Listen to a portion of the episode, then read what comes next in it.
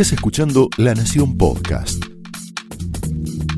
A continuación, Laura Di Marco explora amores y odios de los protagonistas y armadores de la política argentina en La trama del poder.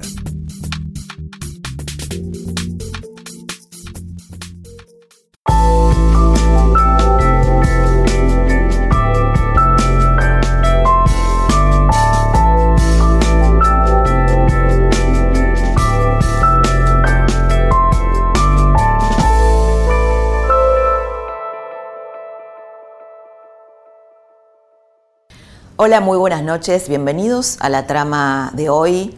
La trama de hoy tiene que ver con el fútbol y la política, un matrimonio violento, porque en realidad nos vamos a centrar en el tema barras, esos ejércitos privados que necesita la política y que no podrían sobrevivir sin algún tipo de protección de algún poder. El tema es, y lo que nos, lo que nos vamos a centrar esta noche, es si eso cambió en la Argentina a partir del 2015 y en qué punto estamos y en qué medida cambió. Esta semana eh, vimos a Rafael Diceo, el barra más famoso de la Argentina, que tiene prohibido el, ingreso a los estados de la Argentina. Lo vimos en Barcelona, lo vimos entrando en el estadio de Barcelona y, eh, sacándose fotos ¿no? con la gente. Eh, con, con los chicos, los padres llevaban a los chicos para que se saque fotos con este violento. Es decir, ahí también tenemos la complicidad social, ¿no? no solamente de la dirigencia. También vimos a Daniel Angelici, al presidente de Boca, un hombre que está muy ligado al presidente Macri, que de hecho lo dejó como sucesor en Boca, cantando en la tribuna junto con la hinchada y llamando a matar gallinas, en referencia a River, cánticos violentos en contra de River. Es decir, fútbol y política están estrechamente imbrincados, a tal punto que muchos dirigentes muy conocidos, intendentes, el intendente de Lanús, por ejemplo, que es de Cambiemos, el propio Massa cuando era intendente, su sucesor, eh, bueno, el propio presidente Macri, que construyó su capital político en Boca, mucha dirigencia de la oposición y del oficialismo tiene vínculos con los clubes de fútbol. Los investigadores sobre el fenómeno del fútbol y de la violencia en el fútbol explican cuál es el sentido del fútbol, la idea o la pasión que genera el fútbol en sociedades como las nuestras, donde hay otros lazos identitarios debilitados. Por ejemplo, el lazo con el trabajo. El trabajo es móvil, flexible, ya no hay más trabajo, el trabajo de toda la vida. Hay menos afiliaciones al sindicato, que también es un refugio emocional de las personas. Entonces, el fútbol es un lugar de identidad, genera lazos de identidad, genera pertenencia, sensación de pertenencia. Eh, forma, formas parte cuando sos parte de un club de fútbol, de un territorio. Eso en, sociedades como las nuestras, debilitadas en sus lazos de identidad, es importante. Esta semana hubo una noticia importante vinculada también eh, con la trama que une los barras y el poder, que es la renuncia de Marcelo Rocchetti. Marcelo Rocchetti es un abogado, era funcionario de María Eugenia Vidal, más precisamente era jefe de gabinete de Cristian Ritondo, eh, el ministro de Seguridad bonaerense, que también tiene sus vínculos con, con el fútbol, fue miembro del Club Independiente. Bueno, Marcelo Rocchetti fue denunciado por Lilita Carrió por otras cuestiones, renunció y era el abogado en algún momento de Rafael Diceo, esto como a modo de anécdota de cómo se conectan los vasos comunicantes entre barras, política, poder. Los que investigan las barras y la violencia en el fútbol dicen que hay tres momentos de la hinchada. Uno es la barra, que es el núcleo duro. Esa barra está vinculada con negocios, está vinculada con sindicalistas, está vinculada con políticos, con intendentes, son ejércitos privados, en algunos casos están vinculados con el narco, con la policía. Es el núcleo duro, participa del negocio del fútbol. El otro nivel es la militancia, que tiene un grado de pasión importante, pero que no está vinculada al negocio. Y después está la hinchada. Esto sería más o menos los, niveles decrecientes de fútbol y violencia. La trama de esta noche eh, va a ser contada por dos protagonistas. Una es Florencia Arieto. Florencia Arieto Es la gran denunciante del clan Moyano y sus vinculaciones con diversas mafias, entre ellas con el Club Independiente y la, violencia ahí. Y el otro protagonista es eh, Juan Manuel Lugones, que está a cargo de la agencia estatal en la provincia de Buenos Aires de prevención de la violencia en el deporte. Los dos nos van a ayudar a entender en qué punto estamos hoy con el tema barras. Arieto dice en un momento, que la vas a ver en momentos eh, nomás, dice, las barras están ahí donde el Estado no está presente. ¿Es así? Te invito a entrar a la trama de hoy para averiguarlo.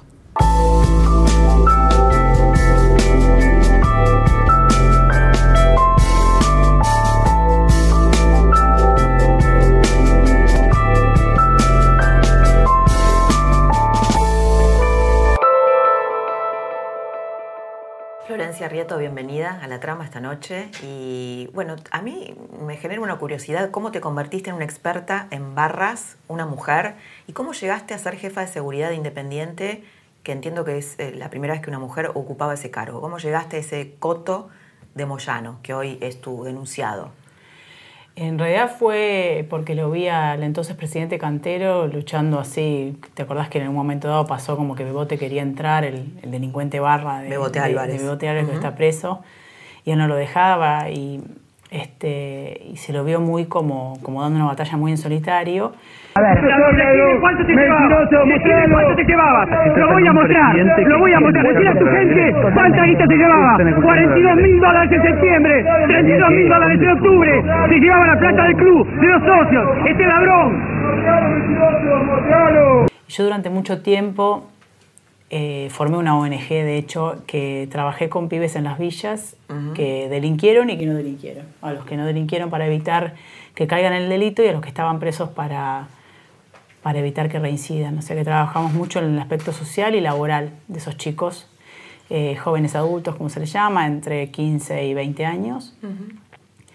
Y lo que observamos, por, ejemplo, por lo menos en el trabajo en los institutos de menores de la provincia y en las cárceles federales en los módulos de jóvenes, es que hay una, una base de chicos criados en la marginalidad, que son los que terminan presos, que son los que son la, digamos, la pirámide, la parte más baja de la pirámide, la pirámide barra brava. O sea, eh, chicos criados en la marginalidad que se referencian en un barra y que sirven de, digamos, de, de choque. De fuerza de choque, ¿no? son, los que, como especie de... a ver, las, barras son ejércitos privados de la política. Sí. Son bandas criminales que se venden al mejor postor.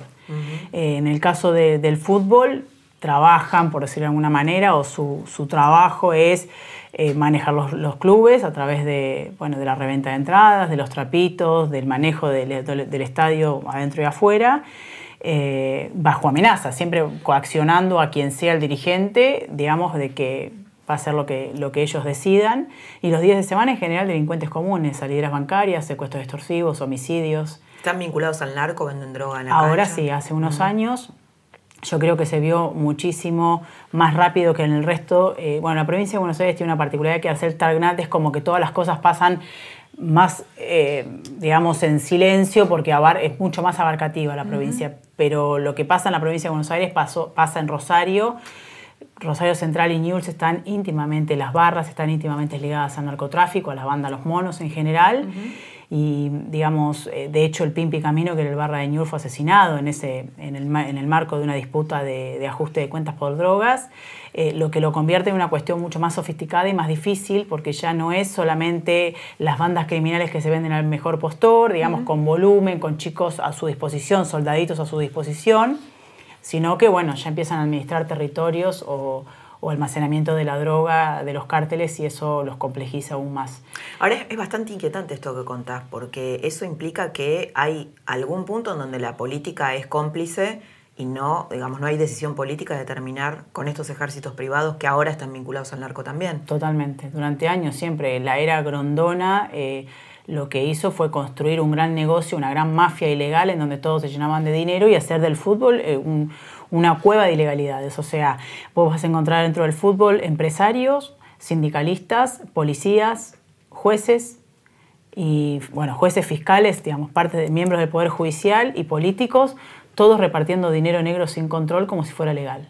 O sea, es la ilegalidad manifiesta. Hay toda una fachada que tiene que ver con el procedimiento, la cantidad de policías para abrir y cerrar los estadios, hacer un como sí para que no sea una masacre permanente pero, pero en, el, subterráneo, digamos, esos negocios existen, la plata negra en el fútbol, nadie controla la plata que se mueve en el fútbol, que son negocios millonarios, y mm, la barra ocupa el lugar de fuerza de choque, o sea, son los guardaespaldas de que no pase nada, entonces obviamente después terminan llevándose su tajada. Pero volviendo al tema de cómo volví Independiente, eh, digamos, pedí una audiencia, llamé al conmutador de la sede ahí de Avenida Mitre, pedí una audiencia con el presidente, me la dio para tres semanas después que la pedí. Y me senté a explicarle eso, que yo en realidad veía que había mucha información que yo tenía de los pibes de las villas de Avellaneda. Te presentaste como liderando esta ONG. Sí, sí, que yo era abogada, penalista, que tenía mi estudio como siempre y que aparte tenía una ONG que trabajaba con, estos chicos y que, que, había muchos de ellos que habían pertenecido a barras que ni siquiera, de las que ni siquiera eran hinchas, por ejemplo. En Independiente, cuando me suspenden el estadio a mí en noviembre del 2012, ya unos días antes de que me renuncien, eh, me lo suspenden los chicos, los chicos de las villas que cuando yo hice el, el relevo, los chicos de las villas que son reclutados por los barras para hacer el volumen y el daño, eh, el Estado no está, están ellos, o sea que también ahí volvemos a ver hay una ausencia, del Estado, se referencia en el primero que Y un poco pasa como con el narco también, Totalmente. ausencia del Estado y ellos ofrecen Totalmente. los varones de la droga o los del fútbol algo. Algo, algo.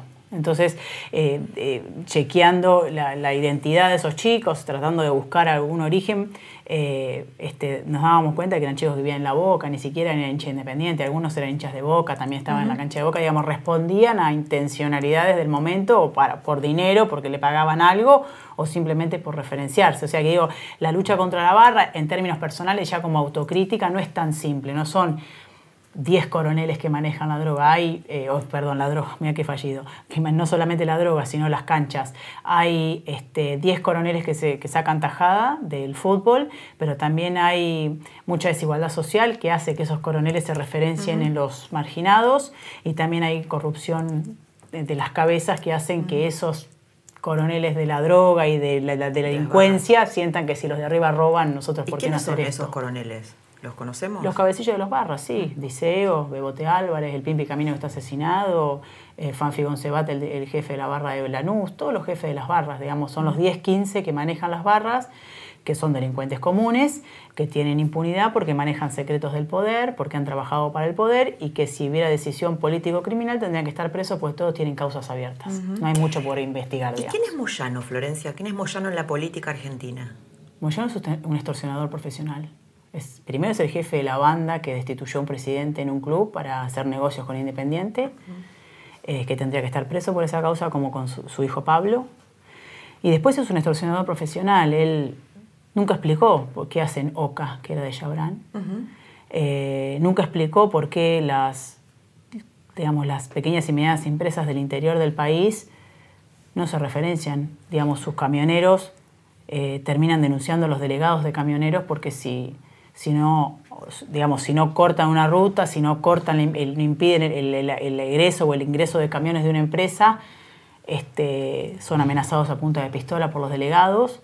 Los camioneros cobran por kilómetro, por viaje, o sea que si no viajan no cobran. Y sin embargo están todos sometidos a una, a una monarquía ilegal de 10, 215 de acuerdo a la cantidad de empleados que tenga una empresa de transporte. Te pongo un ejemplo una empresa de transporte de salto que cerró de mi pueblo originario porque terminaron quebrándola porque no había manera de, lidiar, hicieron denuncias contra la extorsión de los moyanos. El delegado, cuando vos tenés más de 15 camioneros en una empresa, tenés que tener un delegado. El delegado, a, partir de que lo nombraron delegado, no trabajó más, o sea, es como si no fuera empleado. Es delegado, pero es empleado, ¿no? Entonces un día el delegado no había ido a trabajar, estaba el camión cargado para salir el dueño de la empresa lo llama y le dice, ah, no, estamos en una multinacional, estaba en Pioneer en ese momento, estamos acá quemando gomas en Pioneer. Entonces le, dice el dueño de la empresa de transporte, ¿pero qué haces en Pioneer? O sea, Pioneer no te paga el sueldo, no estás discutiendo ni que tenés el trabajo negro, ni que no te pagan horas extras. ¿Qué estás haciendo? Ah, no, porque me llamó el delegado de Pergamino que Pioneer le tiene que bajar 200 camiones de pollo para que los compañeros coman y como no se los bajó le estamos quemando la puerta. A ese nivel, o sea, es concretito esto, no es... Es un tipo que se pone bajo el ala del delegado regional, en este caso de Pergamino de Camioneros, deja de pertenecer a la empresa que le paga el sueldo y va a extorsionar a una tercera empresa para que le vayan, bajen pollo para que los muchachos tienen que comer asado. Ahora, Macri pareciera, pareciera eh, oscilar entre aliarse y combatirlo a Moyano, ¿no? ¿Cómo, ¿Cómo ves la actitud del gobierno de Cambiemos frente a Moyano hoy? Eh, me parece que le puso una multa interesante. Eh, obviamente tiene años de, haber sido de alguna manera su empleador con los contratos de la basura en la ciudad a través de Santilli. Eh, no tiene opción, porque la gente que lo votó a Macri lo votó en oposición a la corrupción sistémica, porque la gente se está empezando a dar cuenta que la plata que falta para salarios, para desarrollo social, para seguridad, para salud, para que vivamos mejor y que seamos un país más justo, más libre y más soberano, ¿no? que son las banderas peronistas, es la que se llevaron sistemáticamente durante años. Entonces, no tiene chance Macri. Macri tiene que dejar atrás su pasado y ser ese presidente de la transparencia si no va a pagar el costo electoral, porque, porque eh, se, siente en la calle que, la gente no, no, creo que tenga mucha más tolerancia al roba pero hacen. ¿Pero lo ves dudando? de esto, esto que yo te Yo creo que debe tener miedo de que le paralicen el país, es un tipo que te amenaza. Eh, eh, digamos, me, me, sorprende muchísimo que gente honesta termine siendo, eh, no sé, furgón de cola de Moyano como Grabois que es una persona que no roba, es una persona que de hecho es parte del equipo de alguna manera del Papa, claro, el Papa, y termina justificando a Pablo Moyano, o suponiendo que Pablo Moyano es la cabeza de, la resistencia al ajuste de Macri, cuando en realidad Pablo Moyano tiene que estar preso porque fue el jefe de la Asociación Ilícita en Independiente, para empezar. Entonces, eh, digamos, cuando vos buscas la, la ventaja política a cualquier precio, terminás defendiendo chorros. Y ahí a la larga nunca vas a electoralmente ser una cosa potable o transformadora o superadora. Entonces me parece que es un lindo punto de inflexión este para justamente para romper esos bueno, esquemas es el, de corrupción. el punto de inflexión que te hizo irte del lado de Massa, ¿no? Entiendo. ¿Cómo, fue eso? ¿Hubo una conversación con Massa? O sea, vos estabas ahí, quisiste avanzar contra Moyano y él te responde, Moyano no porque no financia.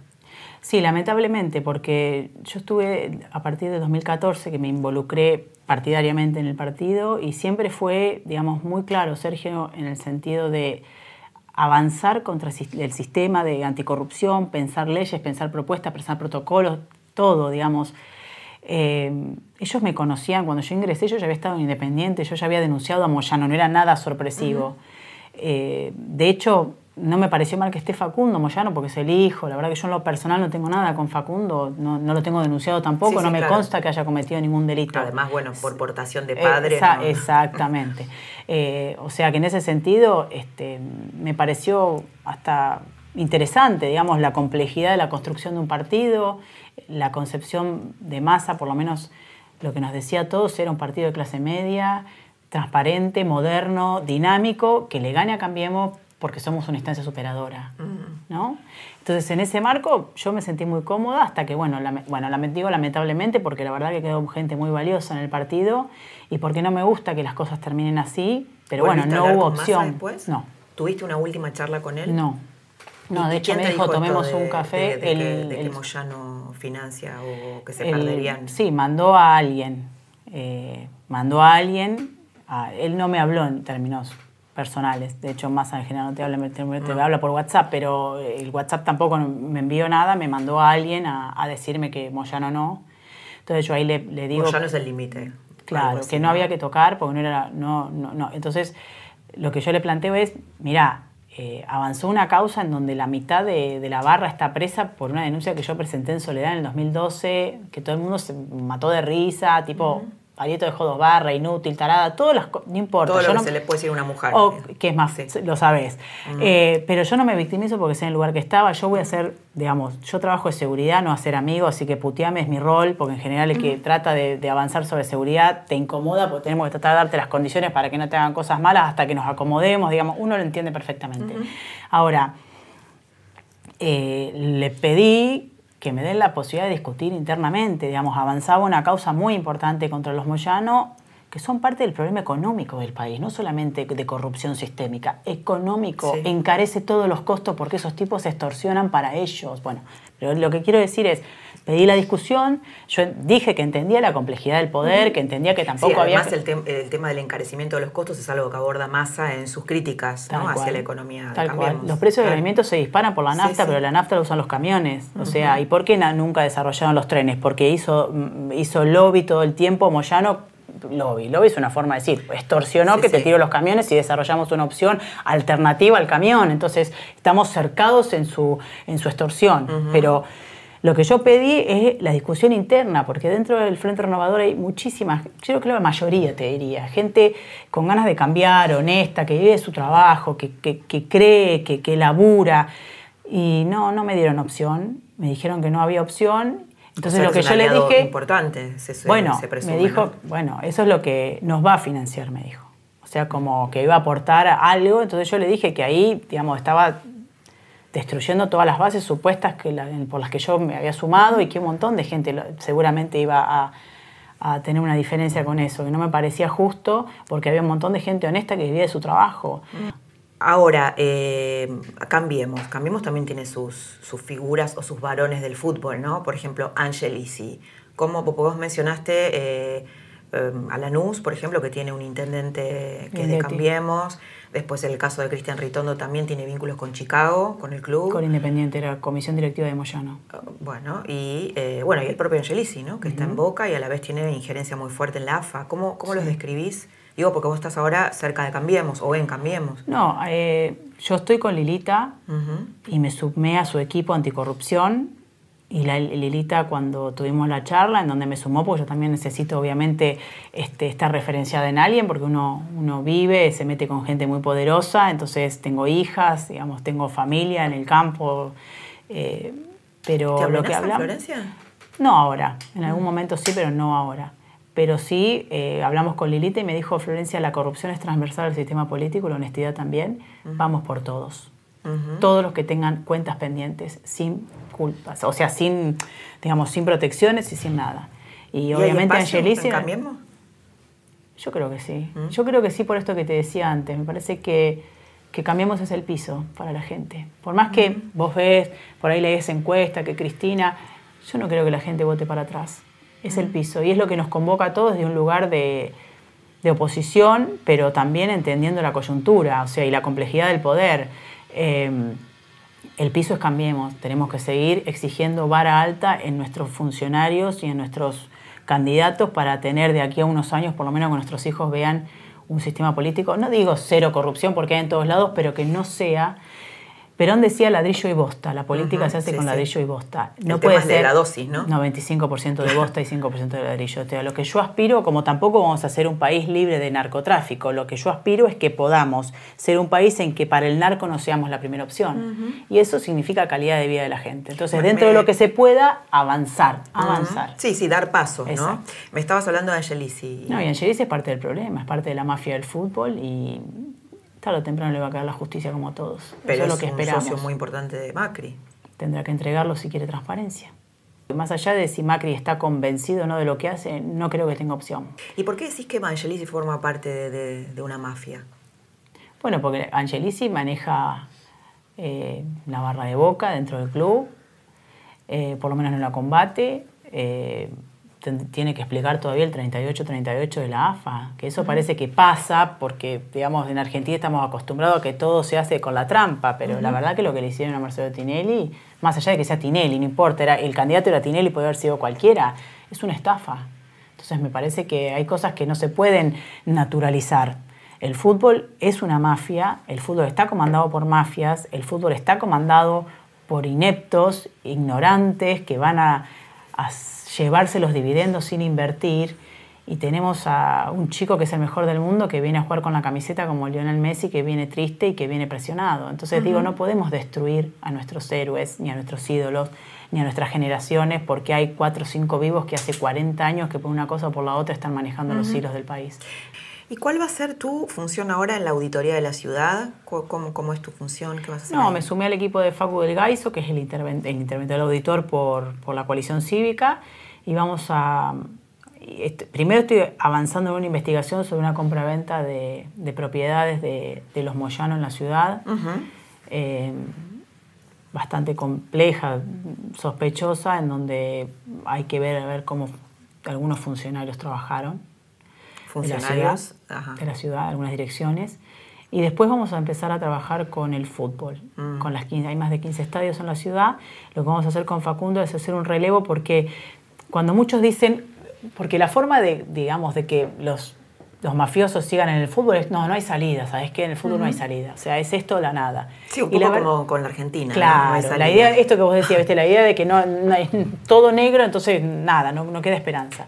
Entonces, por ejemplo, en la Ciudad de Buenos Aires hay una ley, que es la 2801, que este, obliga a los estadios de la Ciudad de Buenos Aires a sacar el 75% de las avalanchas, eh, perdón, a dejar solamente un 25% de para avalanchas, yo diría que habría que sacarlo al 100% y hacer todos sillas, todos asientos. Hace creo que cuatro años está em, con estado parlamentario, pero prorrogada todos los años y nadie la, quiere discutir. Bueno, llamativo, ¿no? No, no, hace lobby Para que no salga. No, no, por eso digo llamativo, porque evidentemente no sabía que era Angelici, pero algún lobby. Entonces, eh, digo, si vos vas con esta propuesta, le quitas la excusa a los dirigentes de no, los barras, le tengo miedo a los barras. Digamos, los barras, un dirigente que le tiene miedo al barra, cuando hizo, eh, digamos, campaña para ser presidente, ya sabía que estaba el barra. O sea, antes no le tenía miedo y le tiene miedo después, viste que son unos vivos barros, unos cómodos. Pero al margen de eso, vamos a darle el beneficio de la duda que le tenga miedo a los barras. Nosotros no vamos contra los barras, vamos contra la estructura, la infraestructura.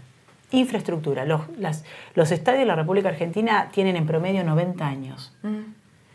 No tienen cloaca, tienen la luz de, de hace 90 años, todo emparchado. Nadie está diciendo ni demoler ni nada, es reacondicionar las estructuras al nuevo milenio. Y en ese reacondicionamiento está sacar los paravalanchas, sacar los alambrados.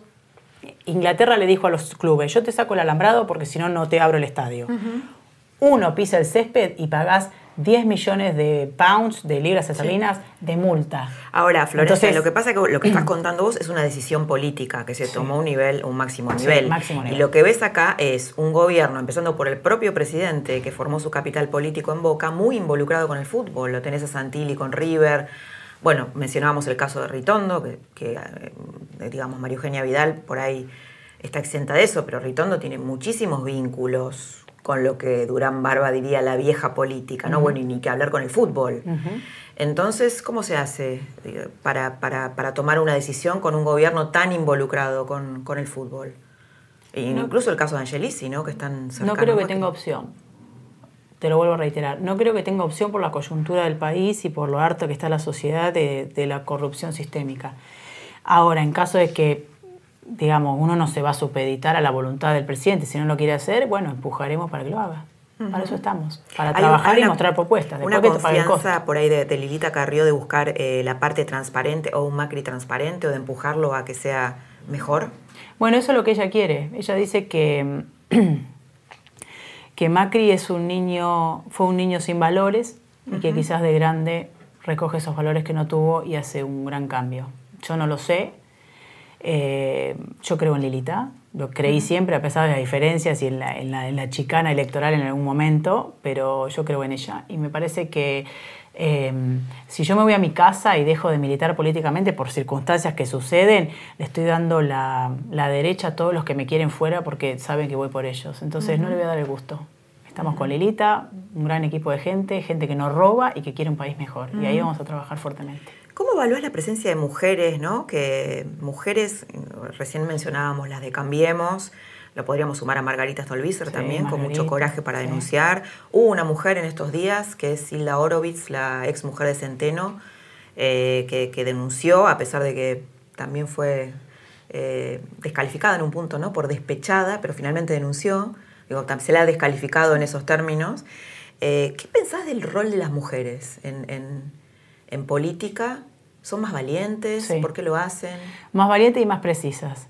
Siempre en todas las líneas de, de transformaciones profundas estuvieron las mujeres. En términos, nada, te digo, Simone Veil como ministra de Salud de Francia que legalizó el aborto, eh, perseguida por los nazis.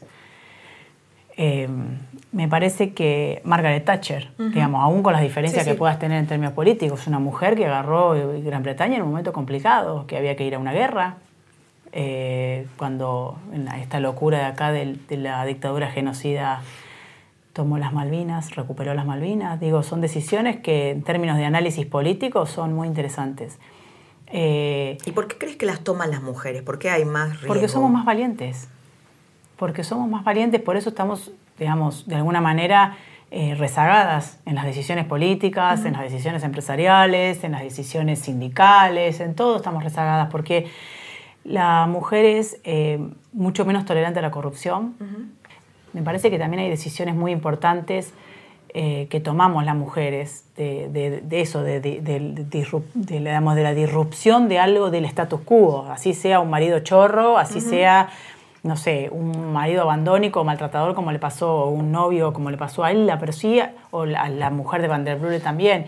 Digo, la, la reacción patriarcal es, está despechada, es una tarada. Ahora, nadie analiza que ella, no importa si despechado o no, denunció algo que se confirmó este, está sola, yo no la veo que tenga seguridad, es una persona que es un blanco fácil en este, en este momento. ¿Deberías, crees que debería tener más, protección? Sí, Él y, ella y Cabot, yo creo que los dos tendrían que tener cierto, nada dramático, ¿no? Pero en términos de, análisis de seguridad que tengan alguna una cuestión de, por lo menos de cuando se trasladan y demás, tener por lo pesados que son los personajes, ¿no? Que están denunciando. Sí.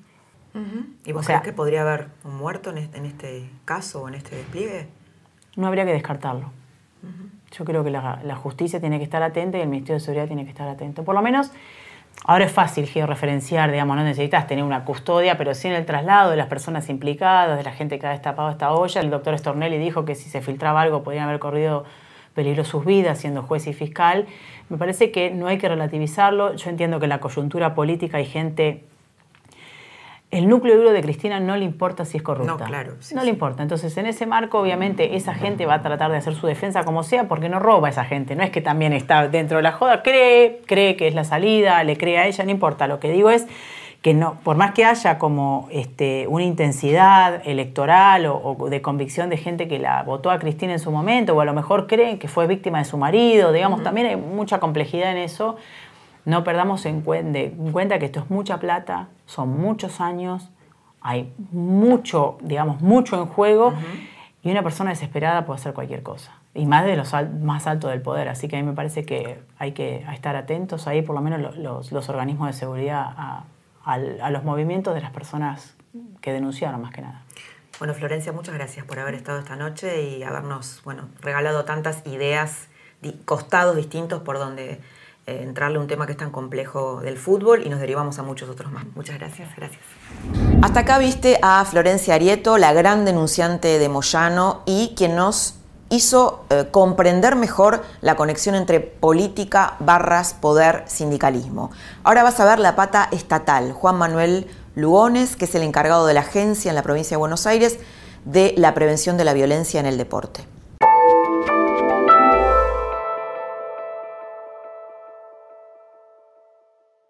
Juan Manuel Lugones está a cargo de APREVIDE, la agencia que se dedica a prevenir la violencia en el fútbol eh, en la provincia de Buenos Aires. Fue convocado por eh, María Eugenia Vidal para meterse en esa trama mafiosa que es fútbol, poder y política. Era un abogado que tenía una ONG que nucleaba a víctimas de la violencia en el fútbol y que ahora está del otro lado del mostrador.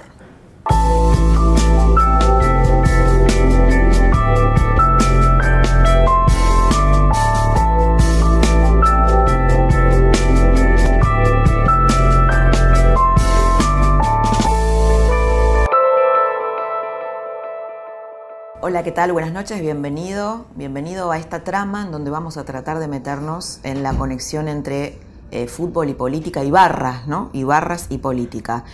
Y esta semana vimos a Diceo, el barra tal vez más este, poderoso, más famoso de la Argentina, el que en algún momento decía que tenía los teléfonos del poder, entrando al estadio de Barcelona. Y también vimos a un Angelici haciendo cantos eh, un poco violentos contra River.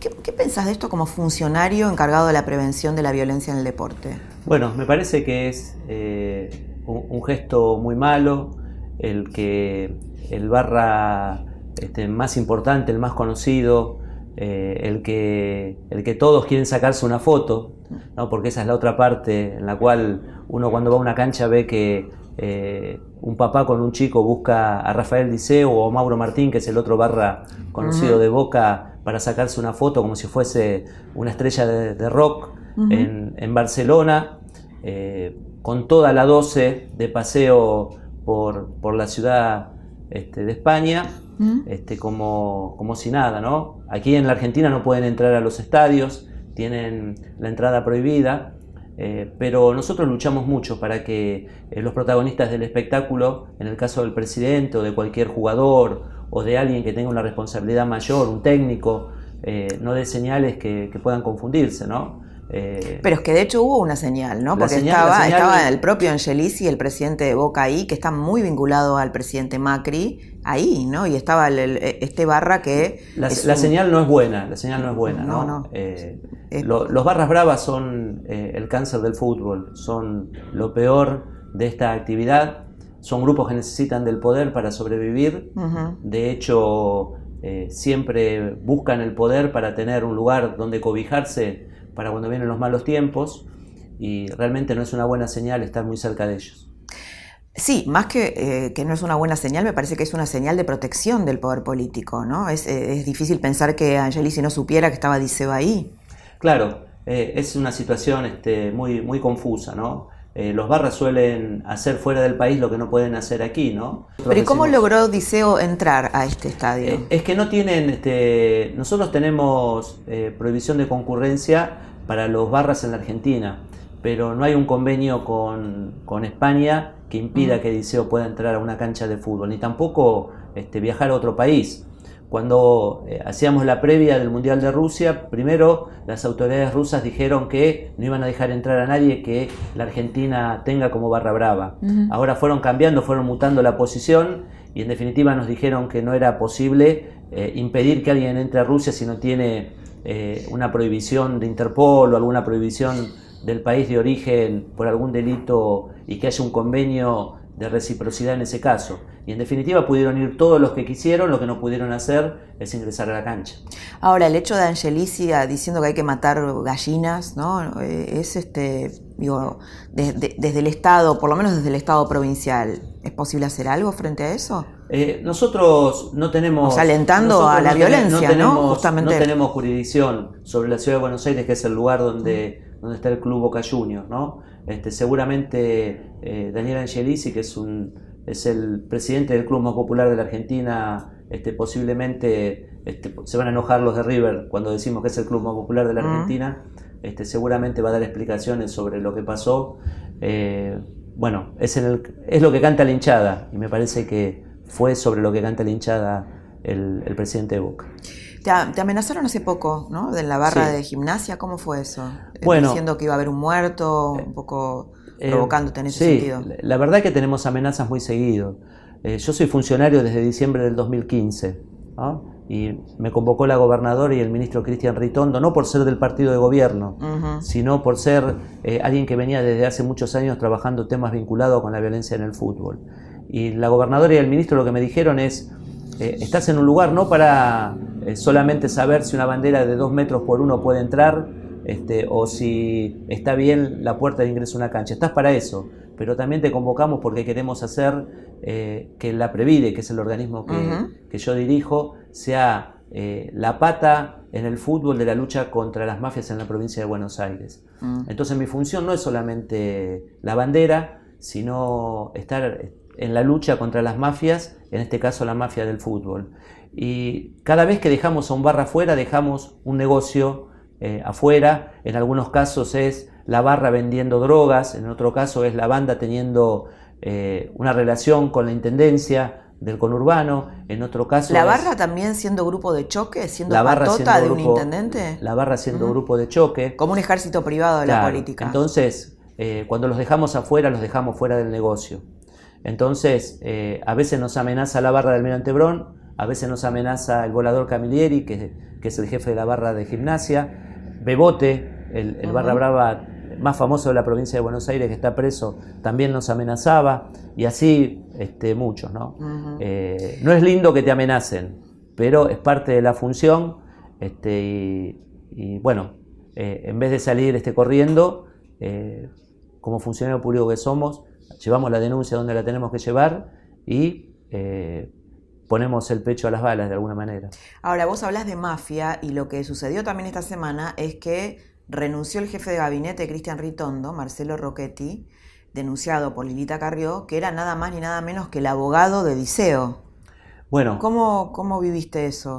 Bueno, eh, Marcelo Rocchetti ha sido un funcionario, jefe de gabinete del ministro Cristian del Ritondo. Ritondo hasta hace dos días. Sí, sí, sí. Y bueno, en su trabajo como abogado, en su profesión como abogado de profesión liberal, en algún momento tuvo alguna relación en la defensa este, de la barra. Lo que sí le puedo decir es que jamás interfirió en nada que tenga que ver con nuestra actividad eh, contra las barras en, el Ministerio de Seguridad.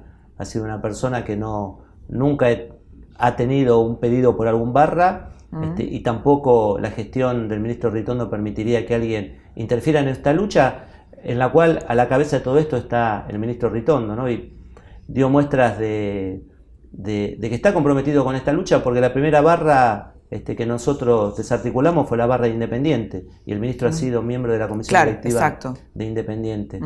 Eh, una de las cosas que me dijo la gobernadora y el ministro cuando me llamaron fue que no había eh, ni hijos ni entrenados en esta lucha.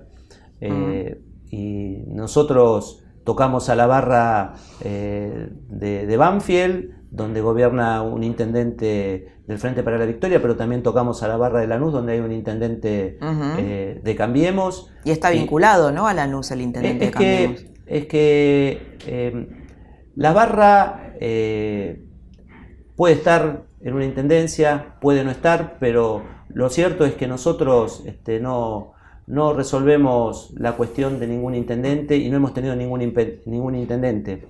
La buena noticia en la provincia de Buenos Aires es que no hay un lugar de apelación cuando dejamos afuera a un barra brava. Es decir, eh, dejamos afuera al barra brava de gimnasia y nadie se anima a, pedir como era antes cuando le, pedían directamente al gobernador de la provincia eh, o a un diputado o a un senador para que pida por un barra.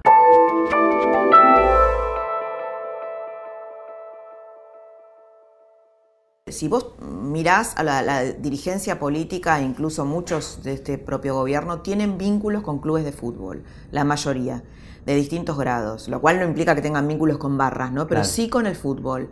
¿Por qué tienen vínculos con el fútbol y en qué medida eso les rinde políticamente? Bueno, eh, yo, allá por el principio del 2015, eh, un día fui, o sea, el barra brava al político no le rinde, no le rinde nada. No, me imagino, no le rinde en la luz, pero supongo que en la oscuridad sí. En la, eh, oscuridad. y claro. cada, vez este, son menos. A mí me parece que eh, están cerca del poder.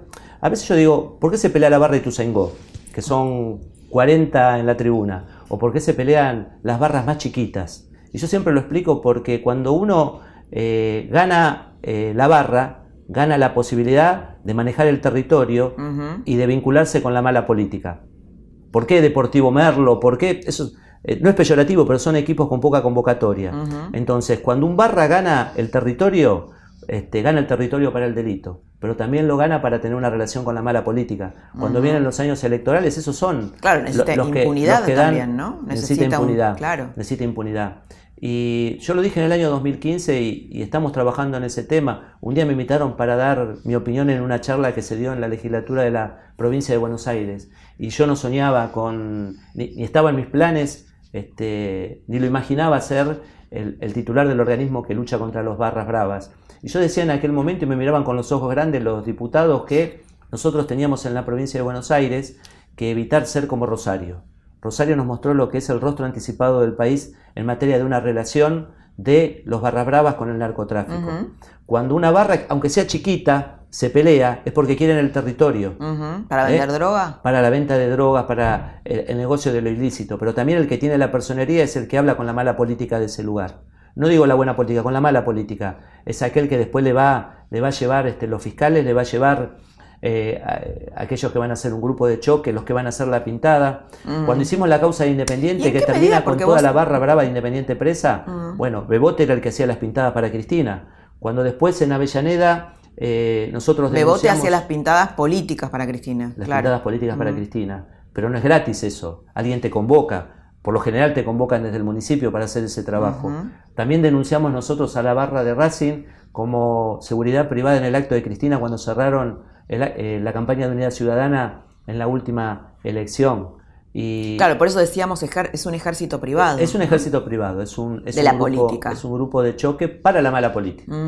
Bueno, vos acá en el libro que escribiste está la barra de la 12 con la foto, ¿no? De Néstor, esa, es una bandera que en algún momento sacaba, la barra de Boca. la barra de Boca, la 12, en un momento en que tenían una muy buena relación este, con, con el ¿Que era kirchnerista la, barra? En, un momento fue kirchnerista, así como lo fue la barra de River, los borrachos del tablón. Ellos sacaban una bandera que decía Clarín miente, porque un barra famoso de River, un tal Matías Goñi, trabajaba en el INDEC y era hombre de Guillermo Moreno. Entonces, eh, la, barra, la barra tiene un negocio y ese negocio puede ser que un día lo tenga el kirchnerismo, mañana los intendentes y pasado quien sea. Y acá tenés la barra de Central, ¿no? La barra de Central también que sacaba una bandera que decía Néstor Vive. Mm. La primera bandera, algún momento se les ocurrió a la, barra de Racing que tenía que ser... Eh, no se les ocurrió a ellos, ¿no? La barra de Racing siempre fue una barra este, kirchnerista porque Kirchner era hincha de Racing. Y, y, sacaron, sacaron la primera bandera que decía Kirchner 2007-2011. ¿no? Ellos, el kirchnerismo creó Hinchadas Unidas Argentina. Hinchadas Unidas Argentina fue algo vergonzoso. Eh, cuando en estos días veía que lo mencionaban a Rudy Ulloa Igor, el chofer, el chofer que terminó como dueño de medios de comunicación en Santa Cruz, eh, mencionado en la causa de los cuadernos, eh, Rudy Ulloa Igor fue quien convocó a Marcelo Mayo, un, delincuente condenado varias veces de, de Quilmes, que la gestión de Ritondo metió preso hace poco, eh, y ellos crearon Hinchadas Unidas Argentinas, un grupo de todas las hinchadas este, que concurrió al Mundial de Sudáfrica, nos avergonzó en Sudáfrica y cuatro años más tarde nos avergonzó en Brasil. Me acuerdo, ¿y qué pasó con ese grupo? Bueno, ese grupo lo desarticulamos nosotros. Nosotros metimos preso a Bebote, eh, el volador Camille de la hinchada de gimnasia no puede ir, el negro Fiorucci de Tigre no puede, los de la Ferrer no pueden ir, los de Almirante Brown tampoco, y entonces no pueden ir al Mundial. Ese grupo se terminó porque se terminó la impunidad que le daba el poder a los barras bravas. Ahora, cuando vos hablas de la mala política, ¿no? Los barras vinculados a la mala política, bueno, eh, tu jurisdicción es la provincia de Buenos Aires. También hay mucha gente del peronismo que no está con Cambiemos. Eh, ¿Te referís a bolsones del peronismo vinculados a los barras o a gente de Cambiemos? ¿A qué te referís con la mala política? Eh, nosotros somos eh, un organismo que está en la órbita del Ministerio de Seguridad Provincial. Cristian Ristondo está a la cabeza y, María Eugenia Vidal es la gobernadora. Cambió la historia en diciembre del 2015. Eh, la Previde que yo recibí era un lugar vergonzoso, más hecho para, para, que los barras no tengan este, ningún problema y tengan impunidad que un organismo para combatir a los barras. Cuando llegamos a ese lugar, mm. nos encontramos primero que se habían llevado la base de datos de los barras. Cuando fue la triple fuga, el caso de la nata, que están en estos días, la nata con doble T, que están en estos días eh, en juicio oral, eh, buscamos en la, base de datos a ver si había alguna información de los barras bravas de Quilmes, porque estaban relacionados. Y nos encontramos que la provincia de Buenos Aires no tenía un solo rostro de un barra brava. Tuvimos que reconstruir todo. Y era un organismo. Es decir, que ellos de algún modo controlaban la agencia. De, algún modo, la agencia. La agencia dedicada a prevenir la violencia. De algún modo eh, les daba la impunidad que necesitaba un barra. No había registros de los barras bravas. Eh, en cambio, eh, comenzamos a trabajar y ahora tenemos más de 800 personas con prohibición de concurrencia a la cancha. el que no vayan a la cancha es una parte del negocio. Pero eh, la parte más importante, que es la que nosotros queremos combatir, es la, es la relación con la mala política, mm. como grupo de choque, eh, como un grupo que se referencia con un partido político y que sobre esa base piensa que tiene impunidad y también lo que significa el delito. ¿Podés mencionar algunos eh, referentes de la mala política o municipios? a mí me parece que si el municipio, decir con todas las letras, un municipio como el de Avellaneda convocaba a la barra independiente que manejaba Bebote Álvarez a pintar este, Cristina senadora, este, no es una buena referencia. El municipio de Ferrares sí. ¿eh? O, la barra, o la barra de Racing haciendo la, custodia en el último eh, acto de campaña de Cristina Kirchner de Unidad Ciudadana, haciendo eh, el aguante desde ahí, no es un muy buen lugar. Cuando nosotros vamos y, y, en un operativo por drogas detenemos a un montón de gente de Almirante Brown en el partido de la Matanza, de la barra de Almirante Brown, y nos encontramos que son muchos de ellos empleados de la municipalidad, es una mala referencia eso. Me están nombrando todos kirchneristas, es, ¿no? Eh, es que, pero eh, es que a ver, digo este, porque hay muchos también funcionarios actuales, empezando por el propio Angelici, ¿no? Que es el presidente. Es que no es funcionario, es el presidente. No, no, claro, sí, sí, sí. La última, Juan Manuel Moyano, Moyano como líder sindical y vinculado también independiente y vinculado a un entramado mafioso. ¿Cómo lo definís? A ver, nosotros eh, recibimos ayuda de, Hugo Moyano cuando sacamos a la barra eh, de Independiente a través de las cámaras, a, través de prestar colaboración. Lo cierto también es que el polaco Petrov, alguien que fue este, afiliado al gremio, este, un gremialista del gremio de camioneros, fue preso junto con la barra de Bebote y le encontraron 4 millones de pesos en su quinta en General Rodríguez. Eh, Mala señal para un sindicalista con 4 millones de pesos en su casa y mala señal a un sindicalista que es miembro de la Barra Brava. Bien, bueno, muchas gracias por haber estado esta noche con nosotros y habernos ayudado a entender más este mundo, submundo, con sus oscuridades. Quiero, quiero decir, porque lo, repito siempre, casi como un lugar común, la barra brava es el cáncer del fútbol. Y hay que hacer cirugía no, mayor. No, te da miedo estar denunciándolo? ¿No tenés miedo por vos, tu familia? Digo, son, un mundo pesado. Laura, nos han hecho de todo. La amenaza a través de Facebook, eh, el balazo. La primera, la primera vez que fui a la cancha de Morón, eh, me pusieron un revólver en la panza como bienvenida. Y perdón si digo la panza, pero es la panza. Y me dijeron, este, nosotros somos este, los del Hospital Posadas, ¿eh? si tenemos que andar tirando tiros, lo vamos a tirar. Eh, ese día tuve miedo, pero supe que eh, es ahora o nunca. Entonces, como es ahora o nunca la oportunidad de terminar con las barras bravas en el fútbol, hay que hacerlo, a pesar de las amenazas, a pesar de todo. Muchas gracias por haber estado, gracias. Hasta acá lo que viste es que el matrimonio de política y fútbol son necesarios. Cambiemos lleva dos años en el gobierno, un gobierno muy eh, muy imbricado con el fútbol. Resta ver si realmente el fenómeno de las barras se puede resolver en esto que Cambiemos llama la nueva política.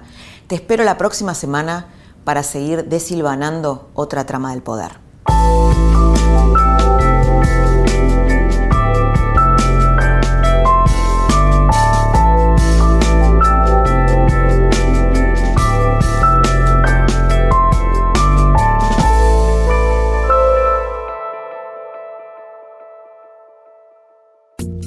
Esto fue La Trama del Poder con Laura Di Marco, un podcast exclusivo de La Nación. Escucha todos los programas de La Nación Podcast en www.lanacion.com.ar. Suscríbete para no perderte ningún episodio. Estamos en Spotify, Apple Podcast, Google Podcast y en tu reproductor de podcast favorito. Seguí escuchando La Nación Podcast.